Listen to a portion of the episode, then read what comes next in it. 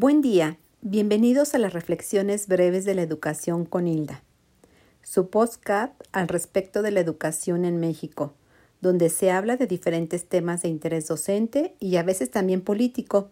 Soy Hilda Sainz, comenzamos. Recuerden seguirme en Twitter, arroba yo, guion bajo, Isa García, para estar siempre actualizados e informados y mantenernos en contacto. El día de hoy hablaremos de un tema que me han pedido mucho en redes sociales, el acceso a la educación. Las reflexiones se realizarán desde dos puntos de vista principalmente. Primero, las políticas públicas han repercutido en el nivel superior o están muy enfocadas al nivel básico y medio, al punto que una vez acabada la escuela secundaria, la deserción es cada vez mayor. Y segundo, ¿Se han cubierto el aspecto relacionado a la equidad de género? ¿Qué tan fácil es para las mujeres acceder a la educación? ¿Tienen las mismas posibilidades de continuar sus estudios y recibir los frutos de su esfuerzo? Pulido O señala, como ya sabemos, que las políticas públicas son un vínculo entre la sociedad y el Estado, que se aborda desde visiones técnicas e instrumentales. Por ello, tienen el fin de modificar los procesos y productos del sistema educativo. Su objetivo es que funcione de manera más equitativa y con mayor calidad. En los últimos años, cada gobierno se ha esforzado por hacer modificaciones que ayuden a cumplir este propósito. Entre los cambios que se han hecho están incrementar el grado de obligatoriedad, de ser la educación básica el máximo, elegido pasamos a la educación media y posteriormente media superior, con Vicente Fox en el año 2000. Las buenas intenciones son claras. Una sociedad más estudiada es una sociedad más preparada, lista para enfrentarse a los cambios que se le presentan por la globalización, tecnologización y las crecientes relaciones con otras naciones. Sin embargo, estas propuestas y exigencias para los ciudadanos corresponden a la realidad social y económica del país? Incluso, si por la ley es un derecho y una obligación acceder a la educación, no quiere decir que todos puedan ingresar a la educación escolar, como bien apuntan Luis González y Francisco Fonseca. Gran parte de la precaria situación y desigualdad social que priva en amplios sectores del país hace que sea más un ideal que una posibilidad. Incluso si la inversión es mayor y se destina un porcentaje del PIB, las responsabilidades en el orden gubernamental no son igual de claras que los pasos invertidos en el presupuesto. Así que el problema no está en la cantidad de dinero destinado, tampoco en el marco jurídico que busca una población con más conocimiento. El problema está en la falta de cumplimiento de las normas y una mala ejecución de las políticas públicas que consideren todos los niveles educativos, más allá de la primaria y secundaria. Las modificaciones que generalmente se plantean están destinadas a los profesores, en la mayoría de las ocasiones reformas laborales en materia de educación, y poco se han considerado la actualización en la normatividad de educación superior reiteran González y Fonseca. Para ello sería importante considerar, y cito, la emisión de una ley general de educación superior que contemple, con pleno respecto a la autonomía de las instituciones que gozan tales características, entre otros aspectos, normas precisas con respecto de los tres órdenes de gobierno, la definición de un sistema de educación superior y subsistemas, los principios que deben regir a nivel educativo y sistemas de acreditación de estudios. Asimismo, se deberían crear condiciones para fomentar una mayor equidad educativa, para que no solo sea fácil ingresar a la educación básica, también a los demás niveles y permanecer en los servicios educativos ofrecidos por el Estado, ya que es de llamar la atención que el mayor crecimiento de la educación superior se diera en los años 70.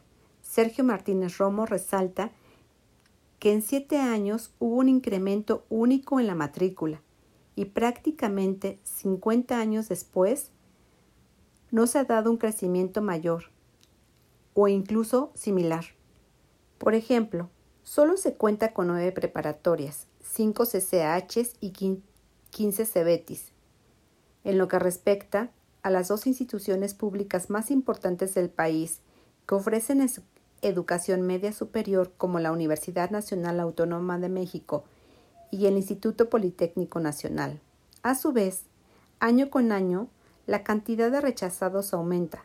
Solo este año 2020, de los 270.000 aspirantes a la UNAM, únicamente 20.000 lograron ingresar. De los 104.000 aspirantes del Instituto Politécnico Nacional, solo aceptaron a 30.000 y si incluimos a la Universidad Autónoma Metropolitana, de los 91.000 solicitantes, alrededor de 13.000 sí obtuvieron un espacio. González C. 2020. Para el académico Yáñez, el tema de la cobertura es vergonzoso y pone el dedo en la llaga al cuestionar los fines económicos detrás del estancamiento a nivel medio y medio superior debido a la falta de discusión en los foros educativos y por parte del gobierno sobre la gran privatización que existe, pues si bien se entiende que existen para aliviar la presión del Estado, que claramente no es capaz de atender la gran demanda que hay, ha descuidado otros temas al respecto, como la regulación. Por ello, es tan importante que las reformas educativas también consideren este aspecto, el trabajo del expresidente Peña Nieto hablaba de fortalecer la calidad y pertinencia en la educación media superior, a fin de que contribuya en el desarrollo del país, pero no hacía hincapié en la importancia de regular las escuelas en manos de los particulares, para garantizar que si fuera de la calidad que actualmente la sociedad del conocimiento exige a un país como México, además de asegurar transparentar dichas instituciones y regularlas con mayor claridad. Por desgracia, y sin olvidar el segundo punto de vista al respecto del acceso a la educación en México, no podemos dejar de señalar que quienes más padecen esta situación son las mujeres, no solo porque según los datos del Instituto Nacional de Estadística y Geografía INEGI, representan el 51.4% de la población, también por las oportunidades que se presenten en algunas regiones debido a las actitudes tradicionales con respecto al papel de la mujer, UNESCO. Sin embargo, no se trata únicamente de una zona en el país afectado por la pobreza, el aislamiento geográfico o conformar una minoría.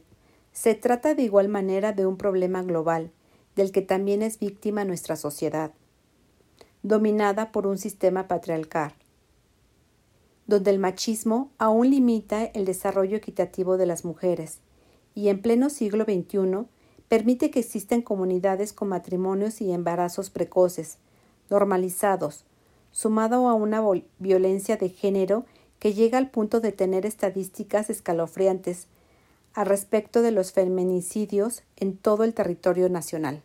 Por ello, es fundamental que los cambios al respecto del machismo y su enfrentamiento como sociedad, gobierno y de ahí Estado se den desde los actos más pequeños e individuales, como cuestionar el uso de algunas palabras que son despectivas, únicamente femenino, como zorra, fácil, contra zorra, gallardo, y no en masculino, hasta frases y comportamientos más y más grandes.